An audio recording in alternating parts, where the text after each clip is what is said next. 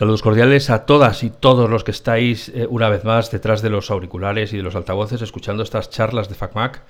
Hoy venimos con un tema que ya sabéis que nos interesa especialmente porque es actualidad permanente, es casi un, continuum en el tiempo, eh, que es el coche eléctrico y esta situación un poco, ya no sé cómo llamarla, eh, que la mano derecha no sabe lo que hace la mano izquierda con el coche eléctrico, de que por un lado nos dicen que lo tenemos que comprar, pero por otro lado no sabemos si lo vamos a poder cargar y va a poder sustituir al coche que tenemos ahora, uh, no, salen las cuentas. Entonces yo le sigo dando vueltas, yo soy Alf, el responsable de FacMac, le sigo dando vueltas a esto del coche eléctrico y cuando encuentro alguien que puede ayudarme a formarme mejor idea, pues no me tiembla el pulso y enseguida le mando una invitación para que venga aquí a contarnos a todos su punto de vista. Ese es el caso de Henrik Bergman, que es nuestro invitado de hoy, que es el director regional para España y Portugal de Charge Amps España, que lógicamente, como ya me habéis oído más veces, es él el que nos va a contar qué es lo que hace Charge Amps, porque yo no me voy a poner ahora a inventar cuando él lo puede explicar, seguro que lo tiene ensayado en tres frases y nos vamos a enterar perfectamente. ¿no? Entonces, le voy a saludar y empezamos la conversación. Hola, Enrique, ¿qué tal? Buenos días, buenas tardes, buenas noches. ¿Qué tal estás? Hola, ¿qué tal? Muy bien. Encantado de estar contigo aquí en el programa. Pues cuéntanos qué es lo que hace Charles Champs. Pues eh, Amps eh, es una em, solución de carga de coches eléctricos em, especialmente dirigido a lo que es el entorno donde más tiempo estemos, eh, es decir, casas, en el trabajo, o si vamos a un centro comercial, etcétera. ¿no? no estamos explícitamente en eh, lo que es la carga de eléctricos así en las carreteras grandes tal estamos en, eh, en el entorno más donde, donde más tiempo estemos. Eh, es una solución que proviene de Suecia por mi nombre mi acento ya has dado cuenta que soy español adoptado pero sueco de, de, llevo muchos años aquí y traemos una solución que es muy diferenciador ahora al mercado, por lo que, bueno, luego hablaremos más, pero características de, su inteligencia, al mismo tiempo ser muy sencillo, es eh, muy robusto y tiene un, bueno, un estilo, un, diseño muy, muy llamativo. ¿no? Entonces, aportamos algo diferente al, mercado y hay muchísimo interés en, en las soluciones. Porque bueno, tú has hablado de, lógicamente, la casa eh, propia, el, lugar de trabajo, pero también están todos esos sitios turísticos a los que un dueño de coche eléctrico puede querer ir de vacaciones y seguramente se va a poner a mirar si a dónde va le van a dejar cargar el coche o no, y por lo tanto tendrá que buscar otro sitio. Exacto. Eh, ahí hacemos nosotros muchísimo hincapié en el sector turístico, eh, porque si tú te entras hoy día y haces una reserva en una plataforma de hoteles, eh, hoteles ¿no? ahí miras ahí las opciones y puedes llevar tu perro, si tienen parking, si tienen, yo qué sé, todos los servicios que tiene. Y ahora empieza a aparecer si tienen carga de coches eléctricos porque es, desde luego es un gran diferenciador para los DELES eh, atraerse este público.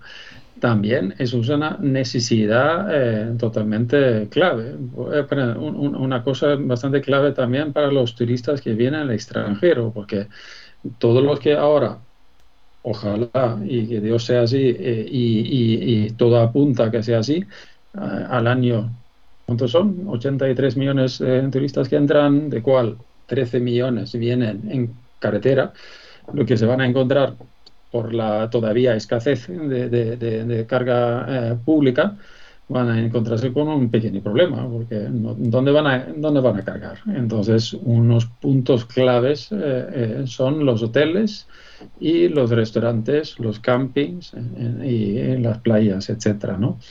Entonces, ahí nosotros entramos y tenemos mucho contacto con gente eh, con partners nuestros, eh, instaladores eh, y también con clientes directos en zonas turísticas que ahora se están preparando para esa afluencia de turistas que están entrando. Claro, pero en el tema del coche eléctrico es diferente de las otras revoluciones o de los otros avances que hemos tenido en el sentido de que en vez de estarse produciendo mm, por evolución tecnológica, está siendo una cuestión vertical de gobiernos a ciudadanos. Es decir, el gobierno dice hay que implantar el coche eléctrico o se tiene que vender el coche eléctrico. Queremos que la gente utilice coche eléctrico, aunque los ciudadanos están perfectamente contentos con su coche actual, de gasolina, de combustión o de, otros eh, métodos que puedan estar utilizando. Y por lo tanto yo como, como ciudadano no veo a la hora de la verdad, que es por lo que decía antes de lo de la mano derecha y la mano izquierda, no veo acción política que respalde esa intención política. Es decir, si yo quisiera que todos mis ciudadanos se compraran un coche eléctrico lo más rápidamente posible, yo como Estado, igual que asfalto las carreteras, estaría poniendo cargadores para cada 50 metros, igual que ponen un teléfono de SOS de, en las carreteras para que la gente pueda ver que, el que no se pueda cargar el, coche no sea un obstáculo para que la gente se compre un coche eléctrico. Entonces yo creo que por eso vivimos todos en esta especie de dicotomía de me tengo que comprar un coche eléctrico, pero ¿para qué? O sea, mm, realmente es, tiene, tiene sentido a ver, yo ahora me extiendo un poco como vengo de un país nórdico, ¿no? Entonces ahí eh, ha sido muy apoyado por eh, los gobiernos, sobre todo en países como Noruega o Suecia, eh, con varias subvenciones, etcétera, ¿no? pero luego hay otro también tendencia y es el cuidado del medio ambiente. entonces, si yo comparo el comportamiento que tenemos aquí, y yo me siento más español que sueco después de tantos años aquí, eh, eh, en, eh, aquí ese vertiente del medio ambiente no tenemos tan, digamos, interiorizado como en los países nórdicos. Entonces, o en, bueno, en países del norte, ¿no? muchas de las razones porque la gente optan por un coche eléctrico en otros países no es puramente, eh, digamos, legislativo la imposición. Es realmente una, eh, ¿cómo se llama? Mm, eh, es una decisión propia por dos razones. Uno es el placer de conducir un coche eléctrico, porque todos los que con quien hablo yo es una vez que tú has tenido ocasión de subirte a un coche eléctrico y conducirlo, ya no es lo mismo conducir uno de conducción eh, de, fósil.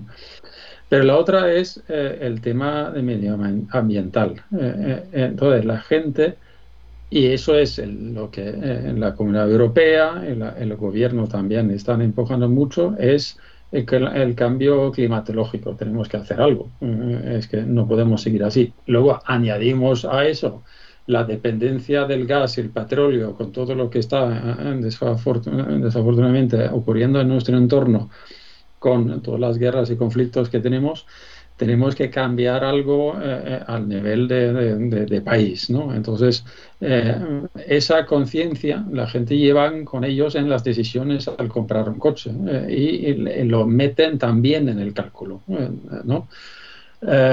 luego, ¿qué hacen los gobiernos? Subvenciones. ¿Son suficientes? A ver, yo creo que eh, se puede abrir un debate muy largo de subvenciones, cómo se han ejecutado en España, eh, cómo, se están haciendo, eh, cómo lo están poniendo en todas las comunidades autónomas y, las cantidades, ¿no? Pero no quita millones de, euros a todo el tejido industrial de, España de automoción, ¿no? a cual 1.100 millones va a, lo que es el desarrollo del vehículo, eléctrico y conectado y luego eso luego se traslada a lo que es las subvenciones directas de, móviles, etcétera, ¿no? Eh, ¿Es suficiente? No. ¿Podrían haberlo en otras formas más ágiles? Seguramente, pero desde luego hay un interés eh, del gobierno de de poner dinero y cambiarlo, pero no solamente para nosotros que conducimos un coche o queremos cargarlo, tener un cargador, pero también hay mucha inversión en todo lo que es el tejido industrial eh, de España en automoción, que es importante. Ahora no me acuerdo, pero no sé si somos el tercer o cuarto eh, exportador de coches eh, de, Europa o algo así. Somos un fabricante y una potencia automovilística muy grande. Y esto, todo eso, si conseguimos que ese, todo eso se transforma, entonces vamos a dar un gran avance para, para el país en general, ¿no? Pero hablando de los países nórdicos, las subvenciones que se dieron para que la gente comprara coches eléctricos, eh, ¿llegaba un momento en que es que los hacían más baratos que comprarse un coche de gasolina? ¿Tú mm, tienes eh, o, lo dejaba así a la par como para decir es que ya no compensa? Eh, a la par, Sí, a la par, eh, yo creo que a la par, y, pero ahí me pilla. Exactamente cómo funcionan las subvenciones, no sé exactamente, pero, pero eh, eh, está beneficioso. Luego, también lo que tenemos que pensar es, por cada, a ver, conduciendo un coche de, gasolina o conduciendo uno eléctrico, con las subidas de precio de electricidad y de gasolina, sigue siendo más competitivo, más barato conducir eléctrico. Luego ahí hay que añadir también el mantenimiento. El mantenimiento de un coche eléctrico es muchísimo más barato y, menos follón, digamos, eh, que un coche de gasolina o gasoil. Entonces hay varios vertientes de eso, ¿no? Eso no quiere, quita que los coches eléctricos son más altos hoy día. Y yo creo que este si lo vemos fríamente, eh, es eh, la transición a la electrificación de, coches, en España es un proceso que llevamos ya muchos años, 10 años, pero ¿dónde hemos visto realmente la aceleración de eso? Eh, yo entré con Charge en España en septiembre del año pasado.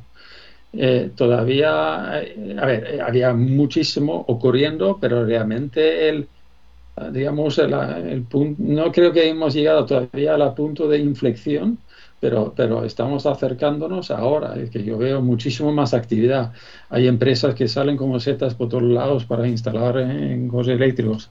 Hay un tren enorme ahora por toda la subida de, de, electricidad y de, eh, de gas, y es fotovoltaica, en la fotovoltaica. Entonces, eh, yo eh, eh, tengo muchísima colaboración con distribuidoras grandes de fotovoltaica, de instaladores de fotovoltaica, clientes que están instalando los fotovoltaica, porque si tú em, instalas en tu empresa o en tu hotel o en tu casa particular fotovoltaica eh, es súper normal. Ahí metes también en la carga de coches eléctricos. Por fotovoltaica se llama lo que son placas solares. Perón, sí, sí, placas solares, exacto, dicho eso. A ver, si tú tienes un cálculo económico de placas solares que a lo mejor te, da una, retorno, eh, no sé, si son normalmente 8 años o algo así, ¿no? 7, 8 años, ¿no? Metes un coche eléctrico ahí, eh, ya, ¡pum!, ese cálculo baja a la mitad, mm, porque te ahorras tanto cargando el coche. Eh, ahora, teniendo en cuenta, claro, tienes que tener el coche en casa cuando hay sol. Entonces, ahora durante la pandemia hemos estado más, mucho más tiempo, desafortunadamente, en nuestras casas, pero la rentabilidad mejora muy bien. Entonces, y como nosotros también tenemos funciones en nuestro eh, sistema, porque todo esto de carga de coche eléctrico tiene que ser inteligente, ¿no? Entonces, nosotros podemos eh, asegurar que el sistema carga, no mezclas nada de energía de la red. Entonces, eso es muy ventajoso. Si tienes el coche enchufado durante el día, tienes exceso que a lo mejor tendrías que haber mandado a la red y te pagan poco, lo metes en el coche. Y luego, si necesitas cargar algo más durante la noche, bueno, lo haces pero hay, funcionalidades ya avanzadas que tienen nosotros, tenemos nosotros que ayuda al, consumidor de no solamente aprovechar la, economía de, conducción de coches eléctricos, pero también lo gratis, digamos, lo que viene de, la naturaleza, del sol, ¿no? Que tenemos mucho, gracias aquí en España. Claro, en ese sentido, la legislación en España, ¿en qué punto está? ¿Ya está completamente desarrollada y favorece la instalación de los puntos propios? Todavía está medio cocinar, nos falta mucho todavía para, que esté a la, altura a la que se necesita. Eh, yo creo que falta un poco todavía. A ver, se ha dado avances. Eh, yo creo que lo que es eh, positivo es que hay normativas claras de los distintos escenarios para las instalaciones. Ahora estoy hablando desde el punto de vista eléctrico. Yo no soy electricista, pero bueno, desde el punto de vista eléctrico, eh, eh, para que se haga en una forma segura, ¿no? Eh, es un primer punto, porque el, gran peligro realmente es toda esa gente que tiene un coche eléctrico en casa, cogen, cogen un cable, lo conectan al coche y lo meten en cualquier enchufe que tiene en el garaje. mucha gente están satisfechos con eso, pero Ojo, ¿eh? ¿eh? no es muy seguro, porque esos enchufes no están protegidos, eh, no están construidos para una carga de tanta potencia durante tanto tiempo. Y yo creo que si no ya ha cambiado, pero hay aseguradoras que si hay un incendio por causa de, de un eh, eh, una carga de un coche eléctrico eh, no cubra. Eh, no sé exactamente ahí cómo funciona en España, pero en otros países, desde luego, eso está cambiando. ¿no? Entonces, para las instalaciones así en, viviendas está muy, muy ordenado. Luego, si pasamos a, o en empresas también, y, también en, en, centros comerciales, etcétera, ¿no? Luego pasamos al tema de eh, las comunidades de vecinos. Eh, ahí, por la naturaleza, como tenemos las casas, cada uno instala en su parking el cargador que le da la gana y empiezan a, tirar un cable al cuadro de contadores. Eh, ahí la legislación ayudó mucho quitando trabas administrativas, digamos, porque es eh, suficiente mandar un escrito a la comunidad de vecinos eh, y dices, yo voy a instalar un, cargador y ya está, no, no, no, no, hace falta más. Pero ese es un péndulo que va un poco, digamos, lejos, ¿no? Porque lo que estamos detectando ahora en eh, comunidades vecinos grandes, que cada uno está empezando a tirar cables izquierda y derecha, eh, y, todos se meten en este cuadro, en, o sea, cuarto de cuadros, ¿no? Eh, y se está empezando a crear un pequeño caos. Eh, y además, aquí tener un poco de cuidado, porque aquí ahora mismo el volumen es pequeño en muchas comunidades vecinos. Pero cuando el volumen está empezando a incrementar y los coches todos arrancan para decir algo, a la una de la mañana, cuando empieza a ser barato, ¿no?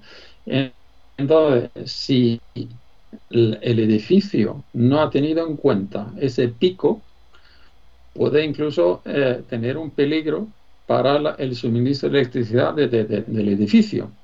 Imagínate, a la mañana tú entras y, en el ascensor y vas a subir y ¡boom! Eh, ya se va la luz porque hay tantos coches ahí en el garaje que se está encendiendo a la vez, ¿no? Eh, por eso nosotros abogamos a, tener una forma más sincronizada de eso. Eh, eh, comparamos con como se hace en otros países, igual que antes. ¿Te acuerdas? Antes en los edificios había antenas de televisión en, los edificios, uno por cada, apartamento. Hoy ya no se ve eso. Se ve antenas centralizadas. ¿no? Entonces se han quitado todos porque en, la comunidad de vecinos está gestionando eh, eh, todo lo que es la televisión, televisión ¿no? señal. La misma forma trabajan en otros países. Entonces, eh, en comunidad de vecinos hace un proyecto común, hace un cableado de electricidad y están dotando todas las plazas en la, misma forma y hacen una acometida de electricidad que entra en el edificio Y, luego la gente pueden así ir añadiendo sus cargadores. Aún mejor si lo haces con un sistema, con un, carga, un sistema de carga a, todos, incluso puede haber una gestión centralizada de eso. Entonces, igual que te entra en tu, ¿cómo se llama? cada mes que va eh, en, no, eh, en tu factura de tu, la comunidad. Eh, entonces entra ahí la basura, entra ahí el portero y tal, boom, ahí viene un apartado exactamente lo que tú has gastado. porque los cargadores hoy día son inteligentes, están conectados. entonces tú tienes el cargador, que, que tienes solamente tú acceso a este, con tu tarjeta de RFID o con tu aplicación, boom, lo usas. Y entonces se va contabilizando exactamente el consumo que has hecho tú. Y eso va a tu factura. Entonces es totalmente individualizado. Eh, entonces yo, yo, veo que eso es algo que en, eh, por ejemplo, en Portugal eh, están, hay nuevas leyes ahí que están favoreciendo subvenciones específicas para instalaciones más comunes en comunidades de vecinos para, eh, ponemos, digamos, intentar solventar este caos que se está creando ahí, ¿no? Porque es, es, una cosa que te iba a preguntar. Yo vivo en una urbanización donde hay 120 pisos y en algunas manzanas de los, de los edificios en los que me rodean, en una sola manzana hay cuatro urbanizaciones similares.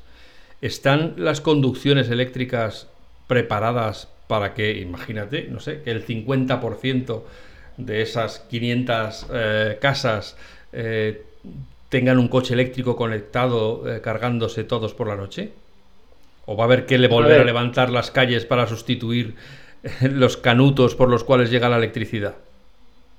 Uy, esto es es una buena pregunta y, a ver, eso se, dirige mejor a los en, distribuidores de electricidad, ¿no? Yo quiero pensar que por lo menos en, las nuevas, eh, bueno, los que se han hecho en los últimos años, en 10, 15 años, estén preparados para eso, ¿no? Eh, lo que Sí eh, recibo a veces la pregunta es ¿qué ocurre si todo el mundo empieza a cargar y tal? Entonces, ¿qué va a ocurrir en, el, mundo? ¿no? Entonces, la, gran... Yo creo, que, eh, yo creo que a corto plazo no hay problema de eso, no, no, no, no puedo... No, he recibido ninguna indicación de eso. Eh, la electrificación eh, de, coches yo creo que es la parte más pequeña también en el consumo total de un país, eh, de lo que realmente es el aumento, ¿no? Porque hay muchas industrias que también están cambiando, hay mucha producción de, baterías, de, hidrógeno, etcétera, etcétera, que va a requerir gran capacidad de electricidad. Entonces, la parte de coches eléctricos yo creo que es una parte muy pequeña, ¿no? Incluso escuché una charla, alguien dijo que si en Europa eh, aumentan con 100 millones de, coches eléctricos, así de golpe, boom, añaden 100 millones de coches eléctricos, eh, solamente incrementaría el consumo a Europa de 5%. Entonces es, muy poco eh, realmente. ¿no? el, el, tema lo que es importante es cuándo se hace eso, ¿no? Porque, y por eso hay que tener sistemas un poco más inteligentes, porque si todo el mundo empieza a la vez, entonces tenemos eso, boom, picos. Y ahí creo que es el peligro. Eh, que es que eh, eh, lo, que lo que acabo de decir, el aumento del 5%, claro, ese es en el total, en medio.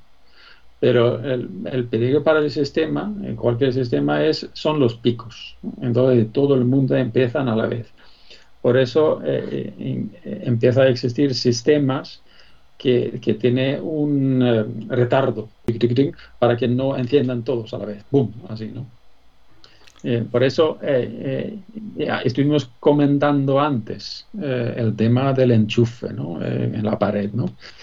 La otra vertiente también es eh, lo que yo no puedo concebir, es que alguien no quiera eh, un cargador inteligente, conectado. Eh, yo necesito poder gestionarlo desde mi teléfono móvil, igual que puedo gestionar cualquier otro, o sea, otra cosa que tengo, ¿no?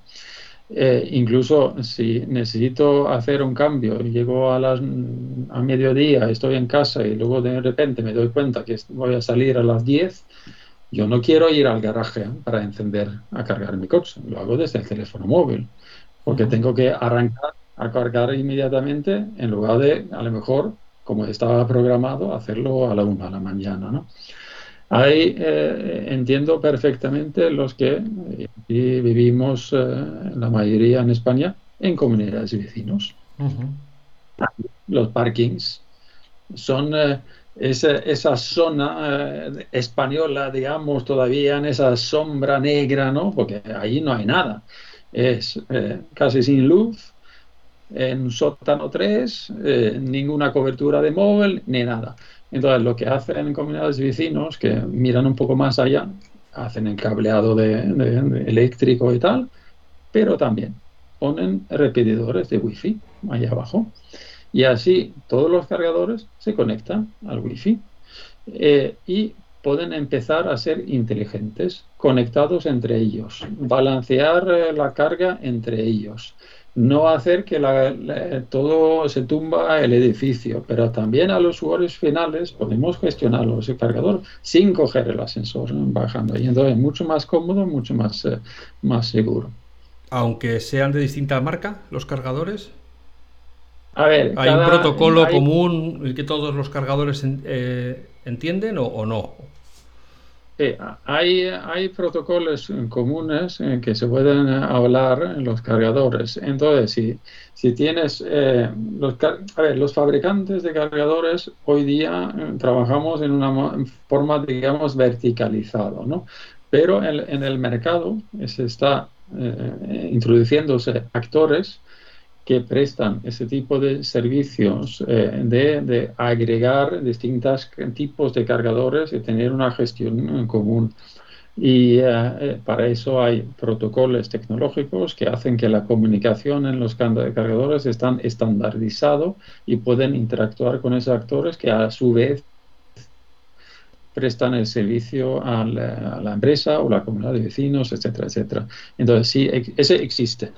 O se llega a un acuerdo en una comunidad de, comunidad de vecinos y así se hace eh, en gran mayoría en, las comunidades de vecinos en los países eh, norte de España, digamos, entonces ellos definen un sistema común para todos. Entonces cogen el mismo cargador eh, y el mismo sistema y eso es súper eficiente porque entonces son ellos mismos que, gestionan en la experiencia del usuario final, en los vecinos, y también sale más barato, claro, hacerlo en esa forma. Yo, como ya ha quedado claro, no tengo un coche eléctrico, pero yo recuerdo hace años había una polémica porque cada o porque distintos fabricantes estaban desarrollando, digamos, sus boquillas propietarias, sus conectores propietarios. ¿Todo esto ya se ha uniformado o, todavía sigue habiendo distintas... Eh, no, hay, eh, hay una... No, eh, las mangueras y, las bocas son todos los mismos en, por ejemplo, Europa. ¿no? Entonces, todos los coches que aquí se venden usan la misma. Hay uno que se usa, digamos, hay, hay, una parte de la boca que es para lo que es eh, corriente alterna eh, para mm, los hidroenchufables y también hay una parte mm, baja, digamos, en la boca donde tienes el corriente continuo si tienes un eléctrico eh, puro, ¿no? Entonces, ¿qué quiere decir eso? Si yo tengo un eléctrico puro, estoy en mi casa donde solamente puede tener corriente alterno, enchufo la boca voy por la carretera y eh, en mi coche, entonces tengo dos partidas, uno para corriente alterna y otro para en continuo, y entonces cojo la manguera del corriente, corriente mm, eh, continua y boom, en el mismo eh, enchufe en el coche lo meto. Entonces está totalmente estandarizado incluso eh, el, no sé si eran los últimos, digamos, de, acoplarse a esta estandarización fue Tesla. Incluso ellos mismos ahora están cambiando a este estándar europeo. Luego hay otro estándar en Estados Unidos y otro en Asia. Entonces, por casualidad, compras un coche en Estados Unidos y traes para aquí, entonces, claro, no ahí es un problema, pero esos casos van a ser muy, muy limitados. Así que ahora está todo estandarizado. Y ya la última, esta pregunta es de pura curiosidad. Eh, ¿Cuándo conectas la manguera para cargar el coche? ¿Se queda bloqueada o puede llegar un, un gamberro y desenchufártela aprovechando que no estás?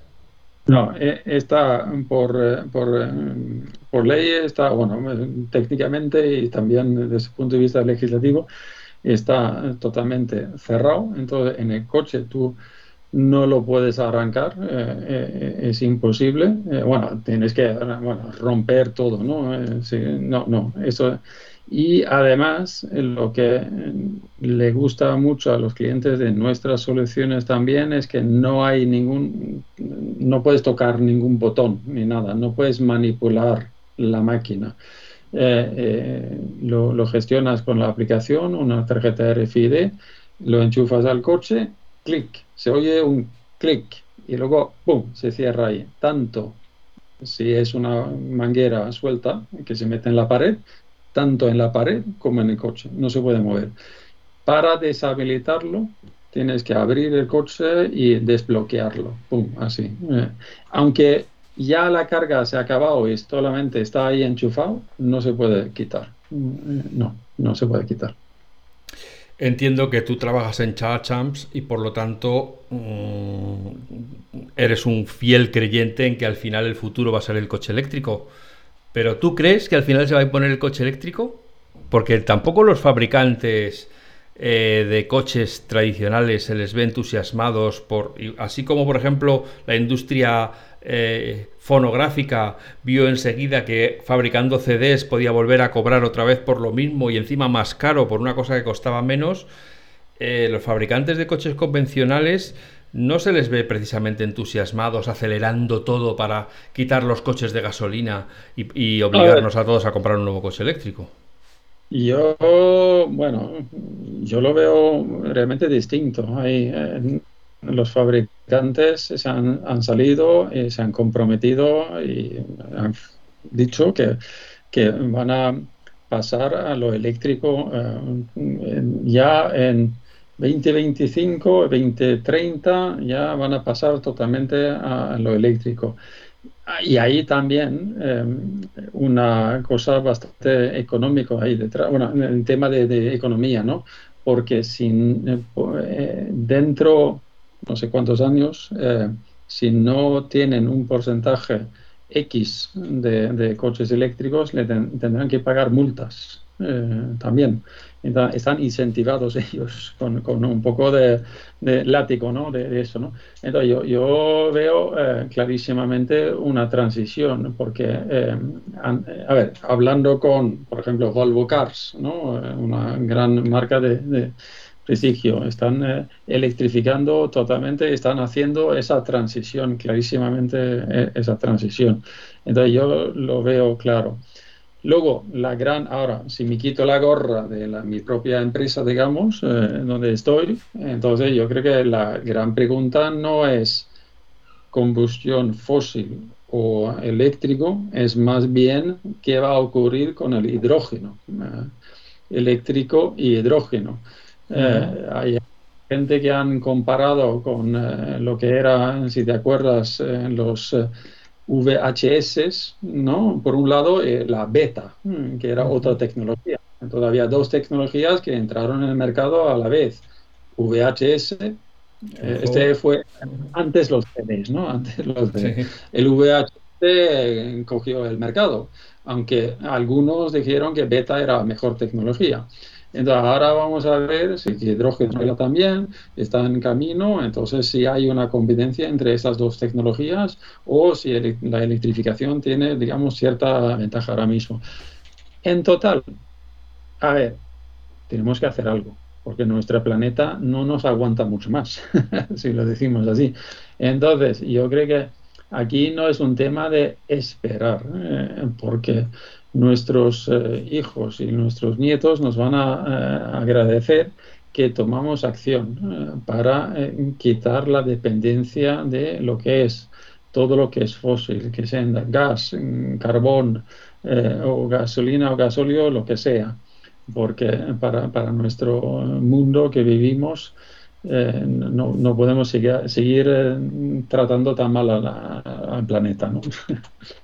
Ya. Sí, sí, vamos a hacernos un poco filosóficos así también, pero yo creo que eso es una gran importancia. Claro, pero por ejemplo a mí, como, como, te digo, yo veo que todo el esfuerzo económico se está yendo hacia el coche eléctrico y por ejemplo el hidrógeno está recibiendo muy poco amor, cuando a lo mejor sería incluso más fácil eh, tener coches que se trasladaran con, con, hidrógeno, que utilizaran hidrógeno para, para moverse? A ver, a ver yo, eh, eh, ¿cómo se llama? Eh, parafraseando el, el, CEO de Volocars que escuché en una charla, José Manuel Galofré es un gran personaje, él dijo, para ellos es como, da igual si es hidrógeno o electricidad, porque son dos baterías, dos formas de conversión eléctrica, al final al cabo, ¿no?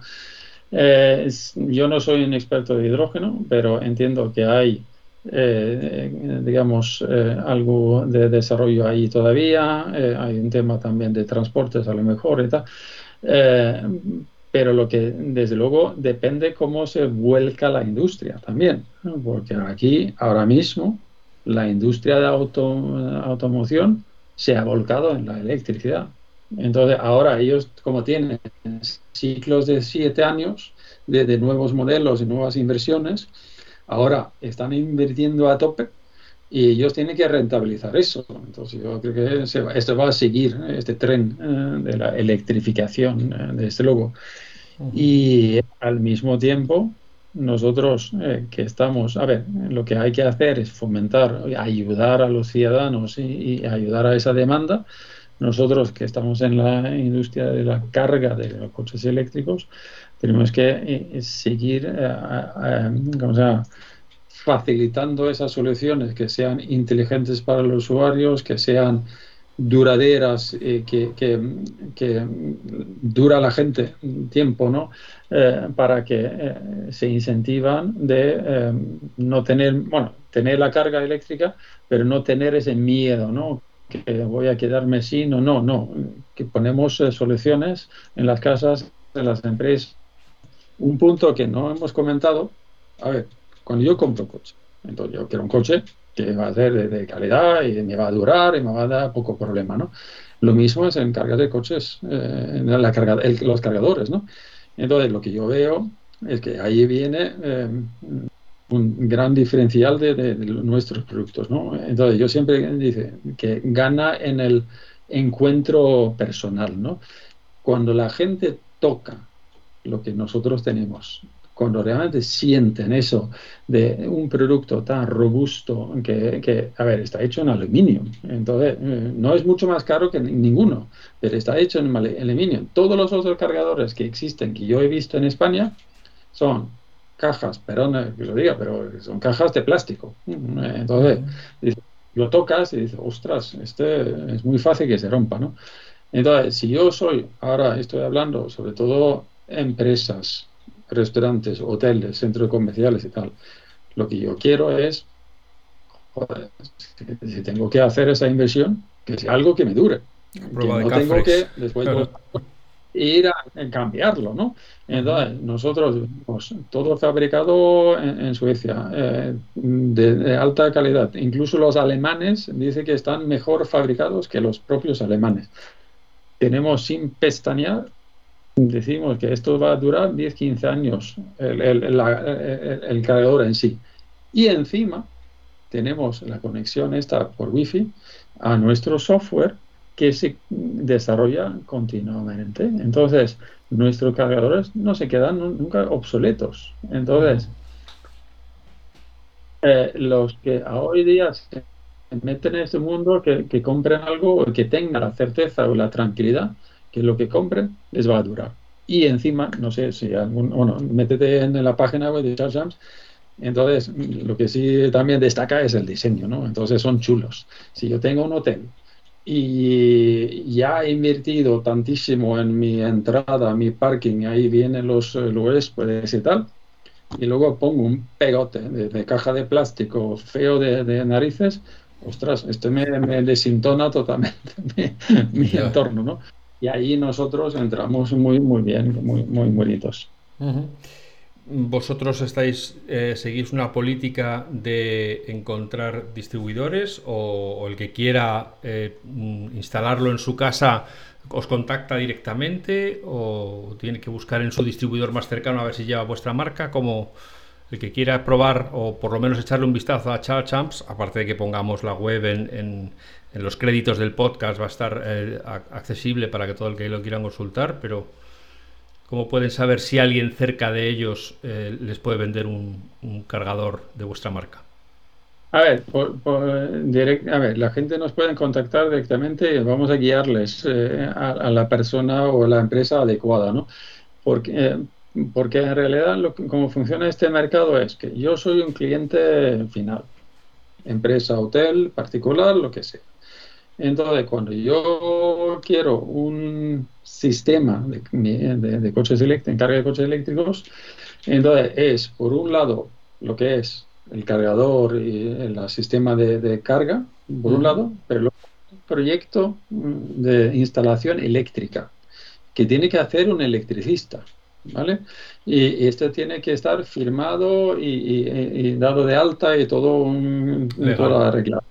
Exacto lo que se está desarrollando en España ahora, eh, lo que dije antes, las empresas que crecen como setas, entonces hay muchas eh, eh, marcas ahora que son instaladores especialistas de coches eléctricos. Entonces se busca por la web, directamente se encuentra varios y, es mejor tenerlo en los que están cerca de, de ti, ¿no?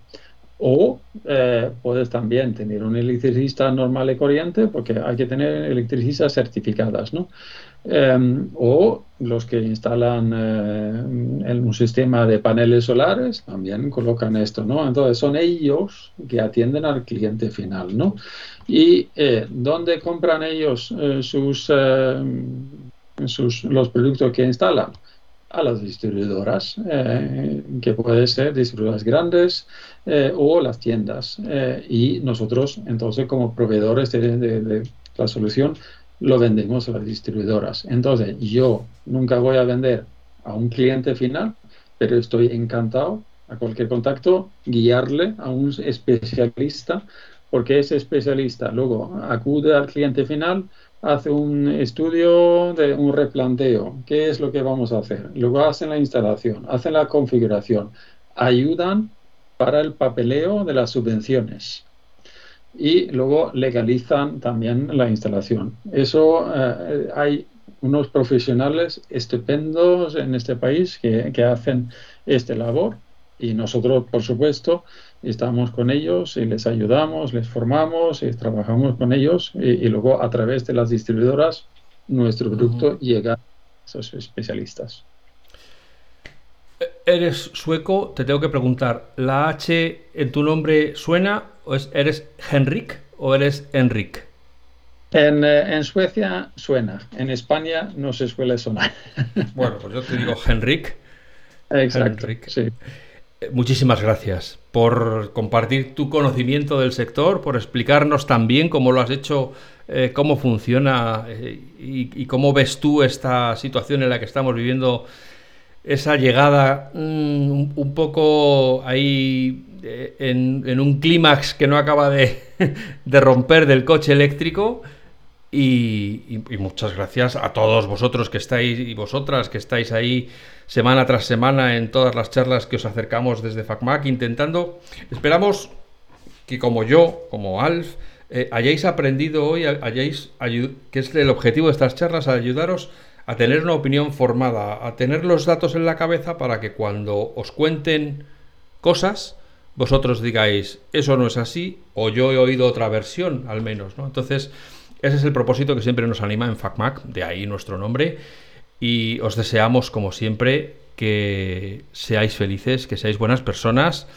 A Henrik, nuevamente le agradecemos que haya estado hoy aquí con nosotros y esperamos volver a contar con él muy pronto, en la medida en la que el coche eléctrico siga siendo noticia y ellos tengan nuevos desarrollos que, les interese trasladar. ¿no?